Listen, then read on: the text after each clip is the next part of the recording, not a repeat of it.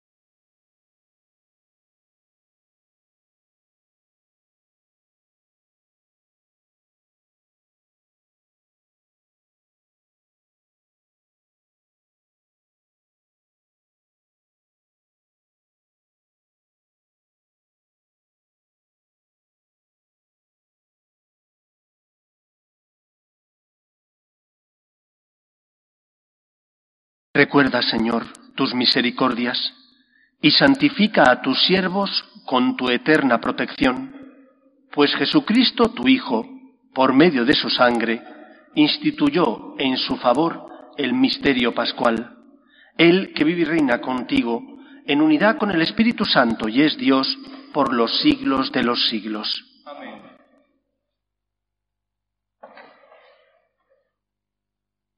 Lectura del libro de Isaías. Mirad, mi siervo tendrá éxito, subirá y crecerá mucho.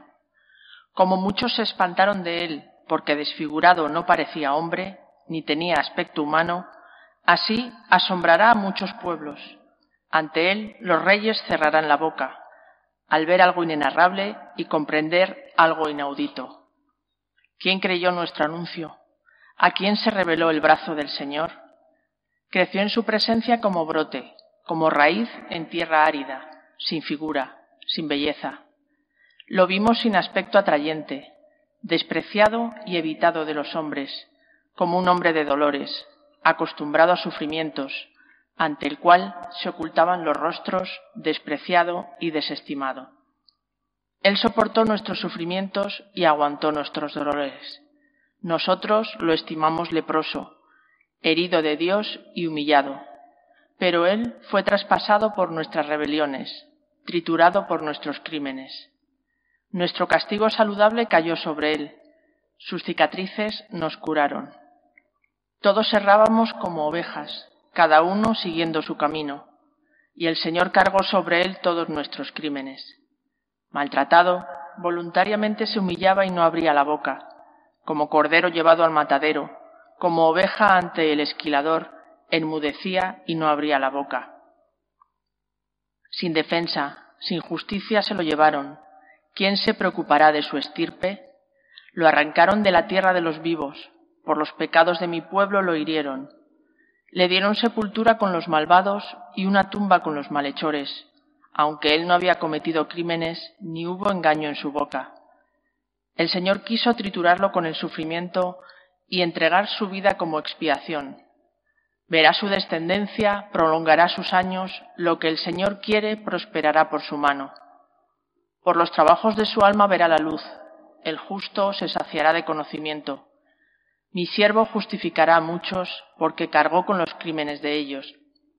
Le daré una multitud como parte, y tendrá como despojo una muchedumbre, porque expuso su vida a la muerte y fue contado entre los pecadores, él tomó el pecado de muchos e intercedió por los pecadores.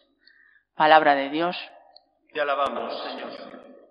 Padre, a tus manos encomiendo mi espíritu. Padre, a tus manos encomiendo mi espíritu. A ti, Señor, me acojo, no quede yo nunca defraudado. Tú, que eres justo, ponme a salvo. A tus manos encomiendo mi espíritu, tú, el Dios leal, me librarás. Padre, a tus manos encomiendo mi espíritu. Soy la burla de todos mis enemigos, la irrisión de mis vecinos, el espanto de mis conocidos. Me ven por la calle y escapan de mí. Me han olvidado como a un muerto, me han desechado como a un cacharro inútil. Padre, a tus manos encomiendo mi espíritu. Pero yo confío en ti, Señor. Te digo, tú eres mi Dios. En tu mano están mis azares líbrame de los enemigos que me persiguen. Padre, a tus manos encomiendo mi espíritu. Haz brillar tu rostro sobre tu siervo, sálvame por tu misericordia. Sed fuertes y valientes de corazón los que esperáis en el Señor. Padre, a tus manos encomiendo mi espíritu.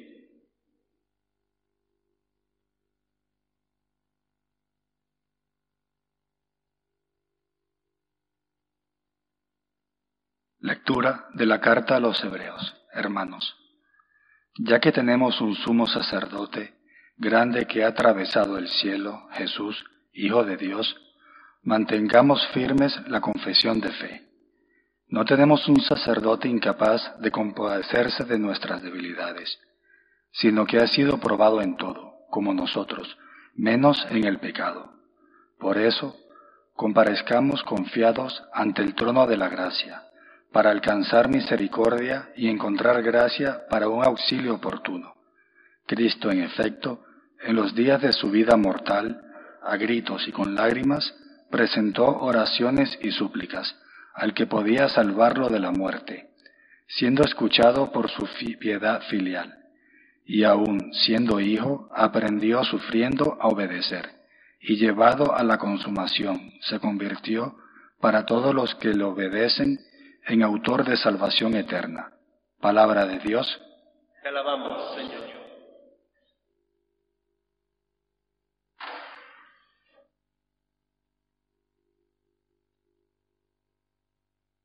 Pasión de nuestro Señor Jesucristo según San Juan.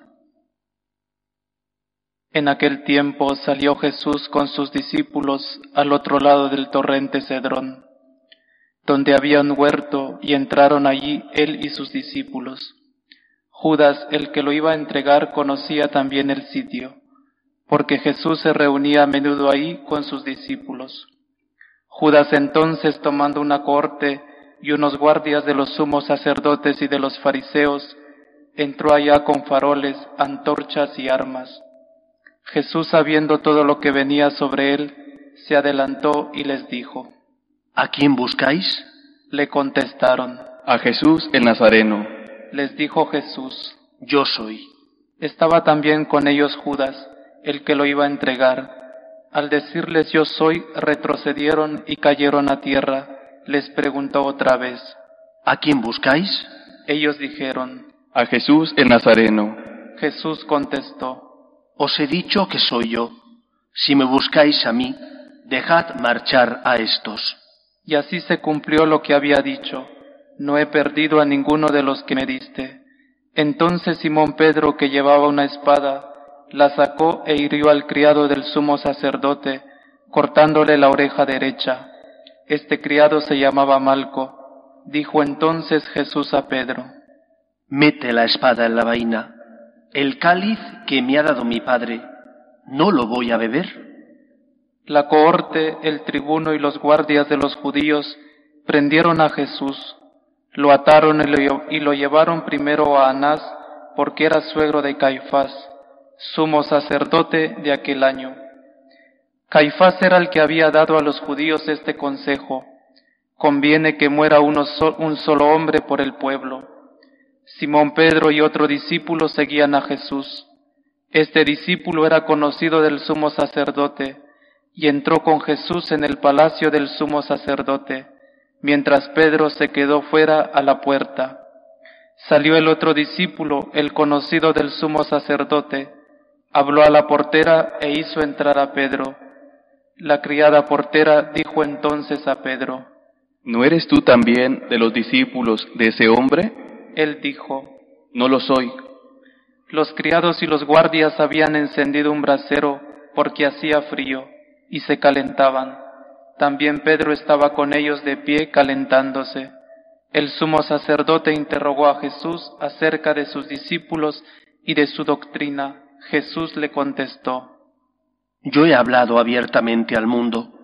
Yo he enseñado continuamente en la sinagoga y en el templo, donde se reúnen todos los judíos, y no he dicho nada a escondidas. ¿Por qué me preguntas a mí? Pregunta a los que me han oído de qué les he hablado. Ellos saben lo que yo he dicho. Apenas dijo esto, uno de los guardias que estaba allí le dio una bofetada a Jesús diciendo, ¿Así contestas al sumo sacerdote?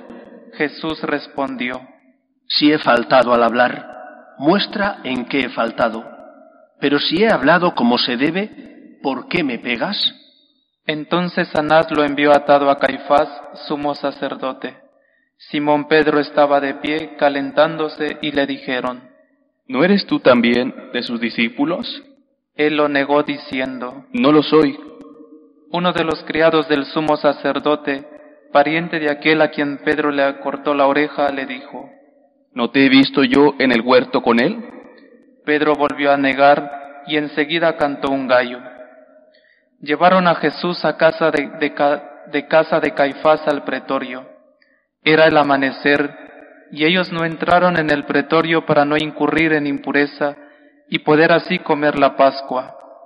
Salió Pilato afuera, a donde estaban ellos, y dijo, ¿Qué acusación presentáis contra este hombre? Le contestaron, Si este no fuera un malhechor, no te lo entregaríamos. Pilato les dijo, Llevaoslo vosotros y juzgadlo según vuestra ley. Los judíos le dijeron, No estamos autorizados para dar muerte a nadie. Y así se cumplió lo que había dicho Jesús, indicando de qué muerte iba a morir. Entró otra vez Pilato en el pretorio, llamó a Jesús y le dijo, ¿Eres tú el rey de los judíos? Jesús le contestó, ¿Dices eso por tu cuenta o te lo han dicho otros de mí? Pilato replicó, ¿Acaso soy yo judío? Tu gente y los sumos sacerdotes te han entregado a mí. ¿Qué has hecho? Jesús le contestó, Mi reino no es de este mundo. Si mi reino fuera de este mundo, mi guardia habría luchado para que no cayera en manos de los judíos. Pero mi reino no es de aquí.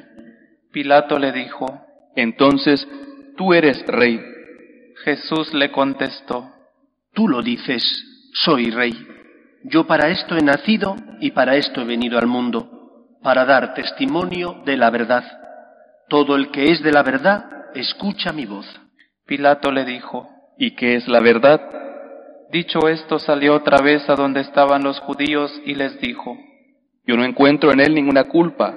Es costumbre entre vosotros que por Pascua ponga a uno en libertad. ¿Creéis que os suelta el rey de los judíos? Volvieron a gritar, A ese no, a Barrabás. El tal Barrabás era un bandido. Entonces Pilato tomó a Jesús y lo mandó a azotar. Y los soldados trenzaron una corona de espinas, se la pusieron en la cabeza y le echaron por encima un manto color púrpura, y acercándose a él le decían, Salve, rey de los judíos. y le daban bofetadas. Pilato salió otra vez afuera y les dijo, Mirad, os lo saco afuera, para que sepáis que no encuentro en él ninguna culpa. Y salió Jesús afuera, llevando la corona de espinas y el manto color púrpura. Pilato les dijo, He aquí al hombre. Cuando lo vieron los sumos sacerdotes y los guardias gritaron, Crucifícalo, crucifícalo. Pilato les dijo, Llevaoslo y vosotros, y crucificadlo, porque yo no encuentro culpa en él. los judíos le contestaron, Nosotros tenemos una ley, y según esa ley tiene que morir, porque se ha hecho hijo de Dios. Cuando Pilato oyó estas palabras, se asustó aún más. Entró otra vez en el pretorio y dijo a Jesús, ¿De dónde eres tú? pero Jesús no le dio respuesta y Pilato le dijo, ¿A mí no me hablas? ¿No sabes que tengo autoridad para soltarte y autoridad para crucificarte? Jesús le contestó, No tendrías ninguna autoridad sobre mí si no te lo hubieran dado de lo alto. Por eso el que me ha entregado a ti tiene un pecado mayor. Desde este momento Pilato trataba de soltarlo, Pero los judíos gritaban, Si sueltas a ese, no eres amigo del César. Todo el que se hace rey está contra el César. Pilato entonces al oír estas palabras, sacó afuera a Jesús y se sentó en el tribunal, en el sitio que llaman en el losado, en hebreo Gábata. Era el día de la preparación de la Pascua hacia el mediodía. Y dijo Pilato a los judíos, He aquí a vuestro rey. Ellos gritaron, Fuera, fuera, crucifícalo. Pilato les dijo, ¿A vuestro rey voy a crucificar? Contestaron los sumos sacerdotes, No tenemos más rey que el César. Entonces se lo entregó para que lo crucificaran. Tomaron a Jesús y cargando él mismo, con la cruz, salió al sitio llamado de la calavera, que en hebreo se dice Gólgota, donde lo crucificaron y con él a otros dos, uno a cada lado y en medio Jesús. Y Pilato escribió un letrero y lo puso encima de la cruz. En él estaba escrito, Jesús el Nazareno, el rey de los judíos. Leyeron el letrero muchos judíos porque estaban cerca del lugar donde crucificaron a Jesús, y estaba escrito en hebreo, latín y griego. Entonces los sumos sacerdotes de los judíos dijeron a Pilato, No escribas el rey de los judíos, sino, Este ha dicho, soy el rey de los judíos. Pilato les contestó, Lo escrito, escrito está. Los soldados cuando crucificaron a Jesús cogieron su ropa, haciendo cuatro partes, una para cada soldado, y apartaron la túnica. Era una túnica sin costura, tejida toda de una pieza de arriba abajo, y se dijeron, No la rasguemos, sino echemos la suerte a ver a quién le toca. Así se cumplió la escritura. Se repartieron mis ropas y echaron a suerte mi túnica. Esto hicieron los soldados. Junto a la cruz de Jesús estaban su madre, la hermana de su madre, María la de Cleofás y María la Magdalena. Jesús al ver a su madre y junto a ella al discípulo al que amaba, dijo a su madre, Mujer, ahí tienes a tu hijo, Luego dijo al discípulo, ahí tienes a tu madre. y desde aquella hora el discípulo la recibió como algo propio. Después de esto, sabiendo Jesús que ya todo estaba cumplido, para que se cumpliera la escritura, dijo, Tengo sed. había allí un jarro lleno de vinagre, y sujetando una esponja empapada en vinagre a una caña de hisopo, se la acercaron a la boca. Jesús cuando tomó el vinagre dijo, Está cumplido. e inclinado la cabeza, entregó el espíritu. Nos arrodillamos como señal de respeto.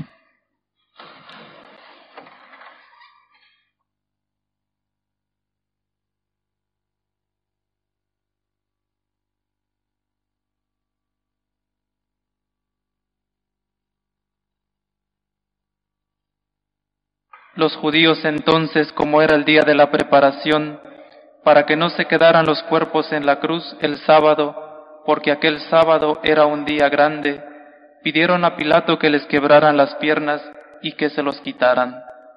Fueron los soldados, le quebraron las piernas al primero y luego al otro que habían crucificado con él. Pero al llegar a Jesús, viendo que ya había muerto, no le quebraron las piernas, sino que uno de los soldados con la lanza le traspasó el costado, y al punto salió sangre y agua. El que lo vio da testimonio, y su testimonio es verdadero, y él sabe que dice la verdad, para que también vosotros creáis. Esto ocurrió para que se cumpliera la escritura. No le quebrarán un hueso, y en otro lugar la escritura dice, mirarán al que traspasaron. Después de esto, José de Arimatea, que era discípulo de Jesús, aunque oculto por miedo a los judíos, pidió a Pilato que le dejara llevarse el cuerpo de Jesús, y Pilato lo autorizó. Él fue entonces y se llevó el cuerpo. Llegó también Nicodemo, el que había ido a verlo de noche, y trajo unas cien libras de una mixtura de mirra y aloe. Tomaron el cuerpo de Jesús y lo envolvieron en los lienzos con los aromas, según se acostumbra a enterrar entre los judíos. Había un huerto en el sitio donde lo crucificaron, y en el huerto un sepulcro nuevo donde no habían puesto, no donde no había sido enterrado nadie todavía. Y como para los judíos era el día de la preparación y el sepulcro estaba cerca, pusieron allí a Jesús. Palabra del Señor.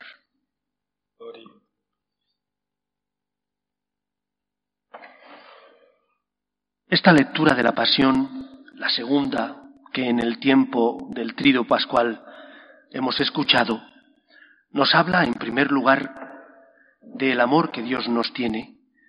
Aparecen en ella distintos personajes, pero no se habla del personaje principal junto con Cristo.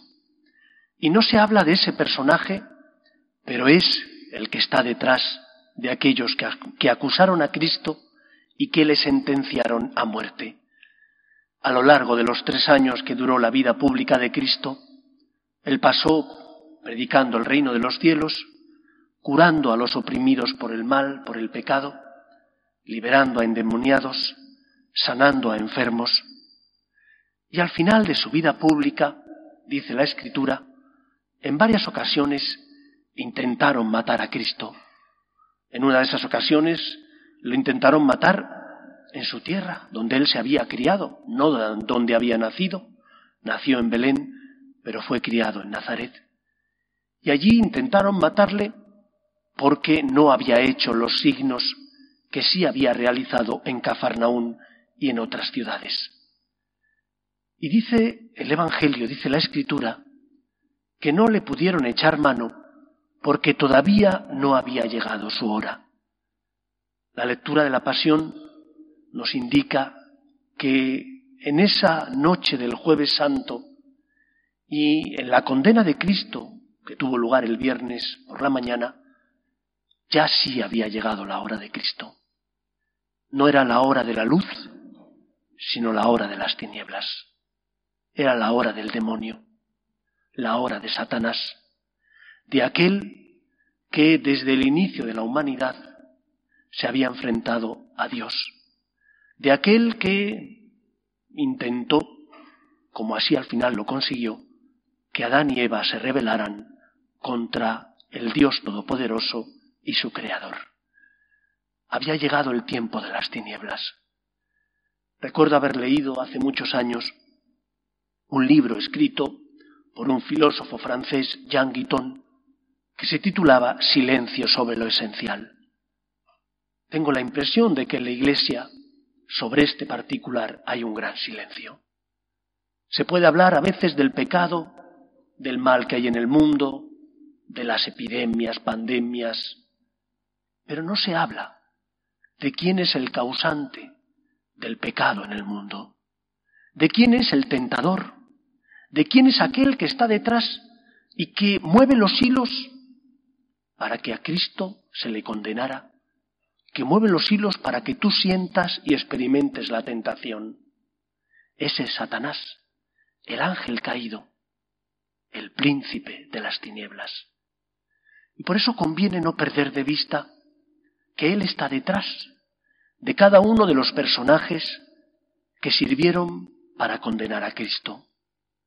Qué bien está plasmada esa figura en la película de Mel Gibson sobre la pasión. Ese Satanás que se ríe, que está detrás de los que piden que Cristo muera en la cruz, que es el causante de las tentaciones. Y conviene no olvidarlo. Conviene saber que Dios misteriosamente permitió que Satanás metiera o introdujera a su Hijo en la hora de las tinieblas. Él sigue actuando. No es Dios, solo Dios es el Señor. Pero sí nos tienta, nos induce a pecar, nos seduce como hizo con Adán y Eva, para que en lugar de amar a Dios, nos rebelemos contra Él, para que en lugar de ser fieles a lo que el Señor nos pide, la soberbia anide en nuestro corazón y haga que nos enfrentemos con el Señor. Él existe. No es un mito, no es algo inventado, es aquel que urdió la trama para condenar a Cristo, el Hijo de Dios, para llevarle al madero de la cruz, para que entregara su vida por nosotros. Por eso no conviene olvidarlo. Él está nos tienta, es el príncipe de las tinieblas y había llegado su hora y por eso Cristo fue prendido. En segundo lugar, este Jesús entrega su vida voluntariamente. Nadie se la quita. Podía haber actuado de otra manera, podía haberse asociado con la mentira, pero fue fiel a la verdad y fue condenado por ser fiel a la verdad, por ser fiel a la voluntad de su Padre Dios. Que la muerte en la cruz de Cristo ilumine tantos momentos de dolor, de tiniebla, de oscuridad, como a veces hay en nuestra vida. Dijo Jesús en el Evangelio, cuando sea elevado, atraeré a todos hacia mí. Es desde la cruz, desde la cual el Señor ilumina nuestra vida y te dice que te ama. Es la prueba máxima del amor de Dios. Es la respuesta de Dios Padre ante el sufrimiento de sus hijos, los seres humanos, ante las calamidades, ante las cruces, ante los momentos de oscuridad donde no comprendemos los planes de Dios. Mira la cruz de Cristo. Él es la respuesta de amor de Dios, que te dice que te quiere. Los franciscanos de María solemos decir que cuando debemos abrazar la cruz, tenemos que hacerlo por el Señor, por ti, Señor. Pues cuando tengas tú que afrontar la duda, cuando tengas que vivir en la tiniebla porque no comprendes los planes de Dios, mira la cruz de Cristo y ahí encontrarás razones para no desesperar. Por mí, Señor, subiste a la cruz. Por ti subió el Señor al madero de la cruz, para que al hombre nunca le quedara la menor duda de hasta dónde estaba dispuesto Dios Padre en darlo todo por salvarnos. Cristo es la respuesta. Por ti subió a la cruz, por ti entregó su vida, para que tú pudieras encontrar vida, Él entregó la suya. Por eso, cuando tengas dudas, temores, cuando no sepas el camino que tienes que seguir y te encuentres ante la zozobra de la vida, mira a Cristo. En Él, en la cruz, encontrarás respuestas, encontrarás luz. No te quitará Dios tus cruces y problemas, pero te va a dar fuerza para seguir adelante. Te va a dar esperanza para que ames, para que como Cristo sigas su camino subiendo a la cruz sacrificándote, amando. Y en tercer lugar, la muerte en la cruz nos habla de cómo Dios entiende el concepto del amor. En nuestro mundo se utiliza mucho esa palabra. Amor para buscar tu beneficio aunque tengas que pisar los derechos de los demás. Amor para buscarte egoístamente a ti, tus satisfacciones, para colmar tu lujuria. El amor conforme Dios lo, entiende, es el amor oblativo, el amor del que se entrega, el amor de aquel que por nosotros entrega su vida para pagar la deuda contraída por nuestro pecado. Y ese es el camino que tenemos que seguir. Hemos de imitar a Cristo, que sube al madero de la cruz para darnos vida. Y daremos vida cuando como Jesús nos sacrifiquemos para ayudar al que sufre, o como Jesús nos sacrifiquemos porque seamos fieles a la verdad y por ello quizás nos persigan, o como Jesús nos sacrifiquemos por compartir con los más necesitados lo mucho o poco que tengamos, nuestros dones materiales y nuestros dones también espirituales. El amor con mayúsculas es el amor de aquel que se entrega, el amor oblativo. Cristo se entrega por ti. Y por eso nunca debes de dudar del amor de Dios. Cuando no comprendas sus planes, fíate de Él, de aquel que por ti subió al madero de la cruz. Vamos a pedir al Señor que nos dé fuerzas para ser testigos de este amor en medio del mundo y para, como Él, amar a los que pasan a nuestro lado, ofreciéndonos, entregándonos, amando como Cristo. Él se entregó por nosotros, muriendo en la cruz, para salvarnos y redimirnos. Nos ponemos en pie. Tiene ahora lugar la oración universal. Una primera parte será recitada por el ministro laico, la siguiente la recita el presidente. Oremos hermanos por la Iglesia Santa de Dios, para que el Señor le dé la paz, la mantenga en la unidad, la proteja en toda la tierra, y a todos nos conceda una vida confiada y serena, para gloria de Dios Padre Todopoderoso. Dios Todopoderoso y Eterno, que en Cristo manifiestas tu gloria a todas las naciones, vela solícito por la obra de tu amor, para que la Iglesia extendida por todo el mundo persevere con fe inquebrantable en la confesión de tu nombre.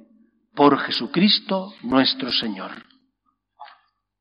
Oremos también por nuestro Santo Padre, el Papa Francisco, para que Dios, que lo llamó al orden episcopal, lo asista y lo proteja para el bien de la Iglesia, como guía del pueblo santo de Dios.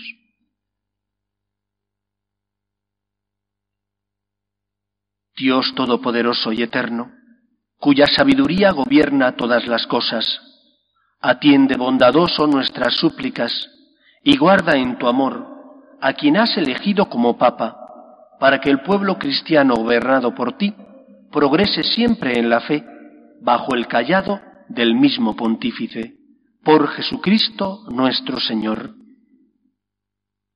Oremos también por nuestro obispo Carlos y por los obispos auxiliares, por todos los obispos, presbíteros y diáconos, y por todos los miembros del pueblo santo de Dios.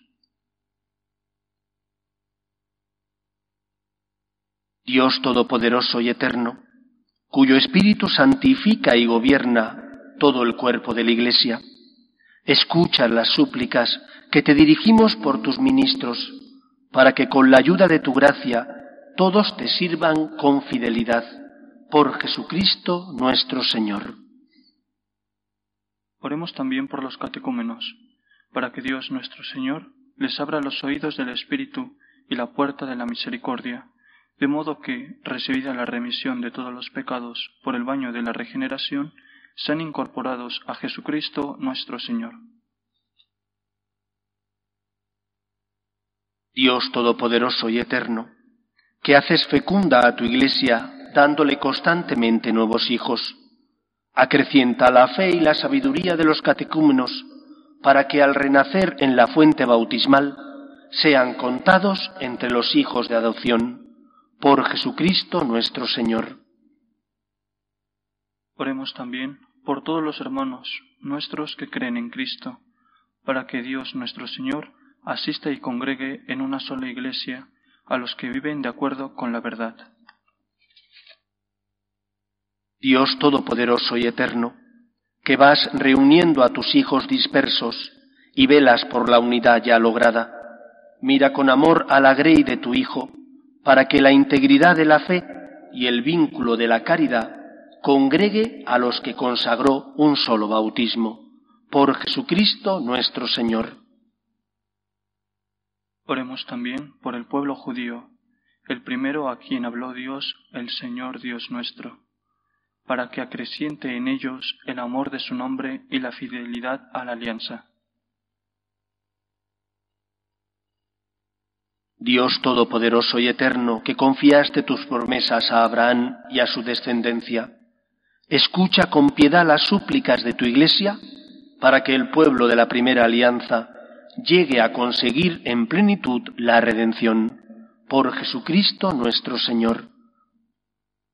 Oremos también por los que no creen en Cristo, para que, iluminados por el Espíritu Santo, encuentren el camino de la salvación.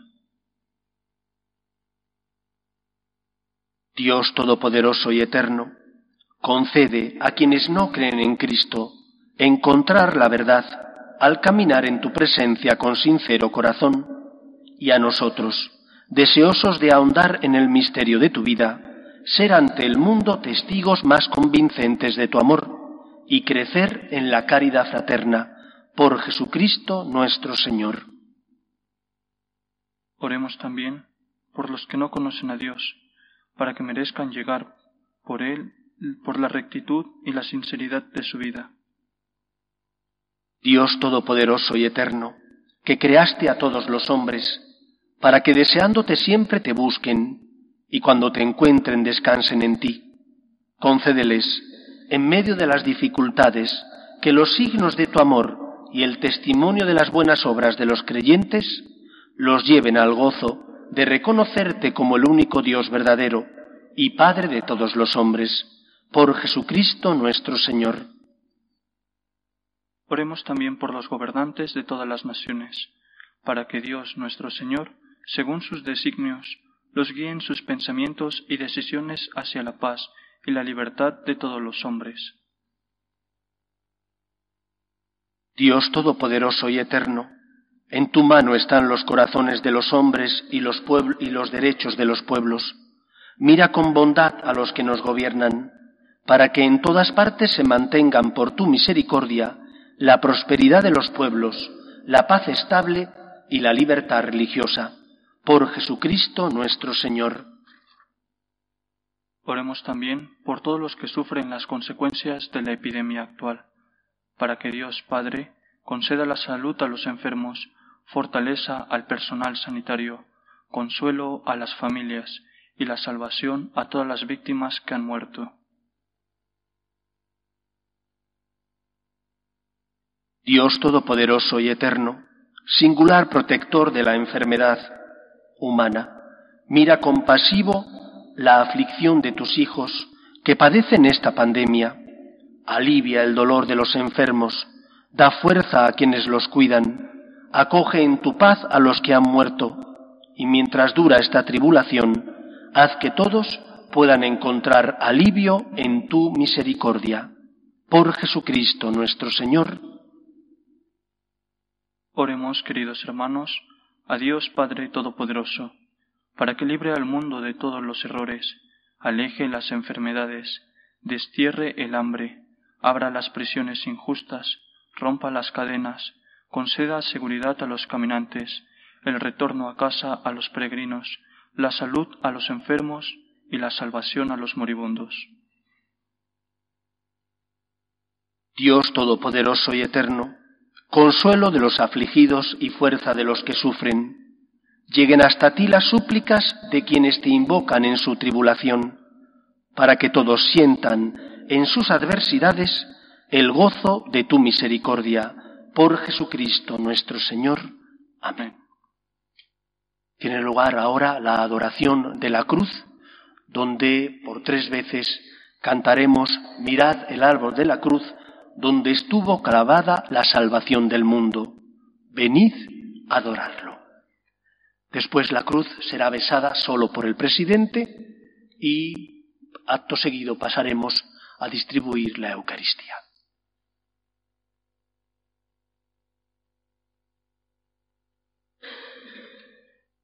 Mirad el árbol de la cruz, donde estuvo clavada la salvación del mundo. Venid adorarlo.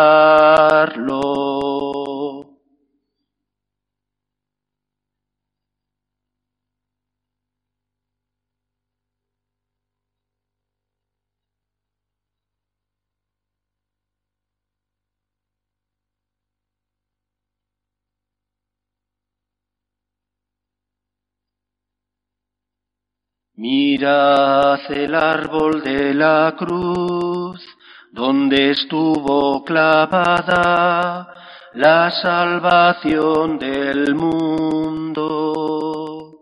Venid.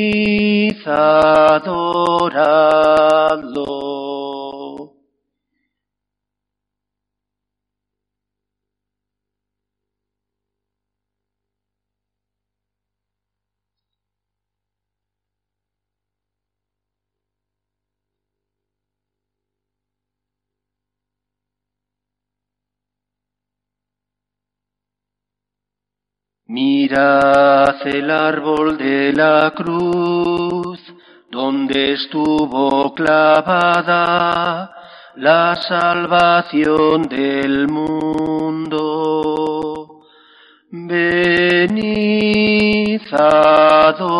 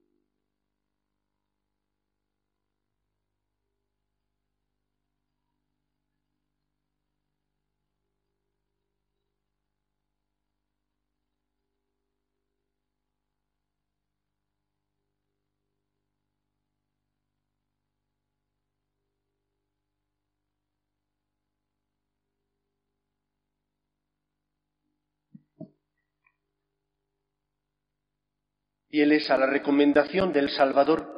Y siguiendo su divina enseñanza, nos atrevemos a decir, Padre nuestro, que estás en el cielo, santificado sea tu nombre, venga a nosotros tu reino, hágase tu voluntad en la tierra como en el cielo. Danos hoy nuestro pan de cada día, perdona nuestras ofensas como también nosotros perdonamos a los que nos ofenden no nos dejes caer en la tentación y líbranos del mal. Líbranos de todos los males, Señor, y concédenos la paz en nuestros días, para que, ayudados por tu misericordia, vivamos siempre libres de pecado y protegidos de toda perturbación, mientras esperamos la gloriosa venida de nuestro Salvador Jesucristo. Dios el reino, tuyo el poder y la gloria por siempre, Señor.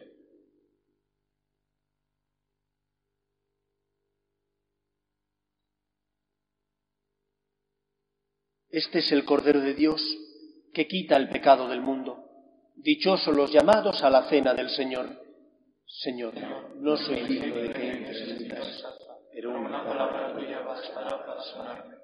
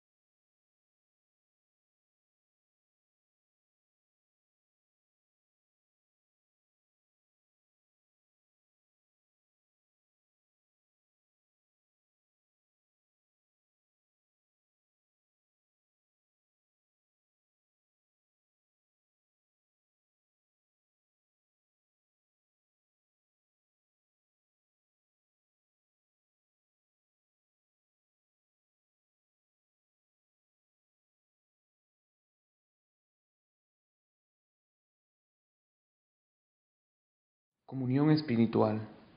Creo, Jesús mío, que estás real y verdaderamente en el cielo y en el santísimo sacramento del altar. Te amo sobre todas las cosas y deseo vivamente recibirte dentro de mi alma, pero no pudiendo hacerlo ahora sacramentalmente, ven al menos espiritualmente a mi corazón. y como si ya te hubiese recibido, te abrazo y me uno del todo a ti. Señor, no permitas que jamás me aparte de ti. Amén.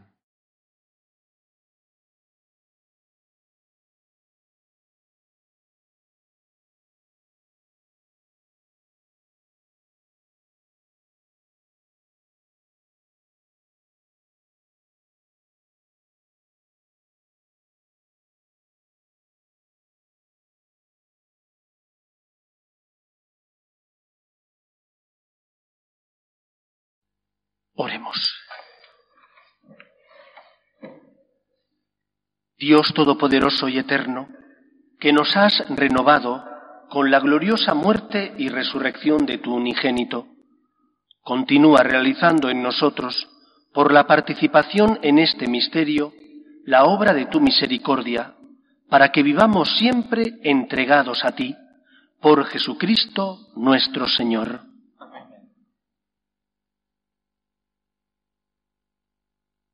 Descienda, Señor, tu bendición abundante sobre tu pueblo que ha celebrado la muerte de tu Hijo, con la esperanza de su resurrección. Llegue a él tu perdón, reciba el consuelo, crezca su fe y se afiance en él la salvación eterna. Por Jesucristo nuestro Señor. Amén. La ceremonia termina sin despedida porque hemos celebrado la pasión del Señor. Nos encontraremos, si Dios quiere, mañana sábado a las diez de la noche para celebrar la vigilia pascual, para celebrar la resurrección de Cristo.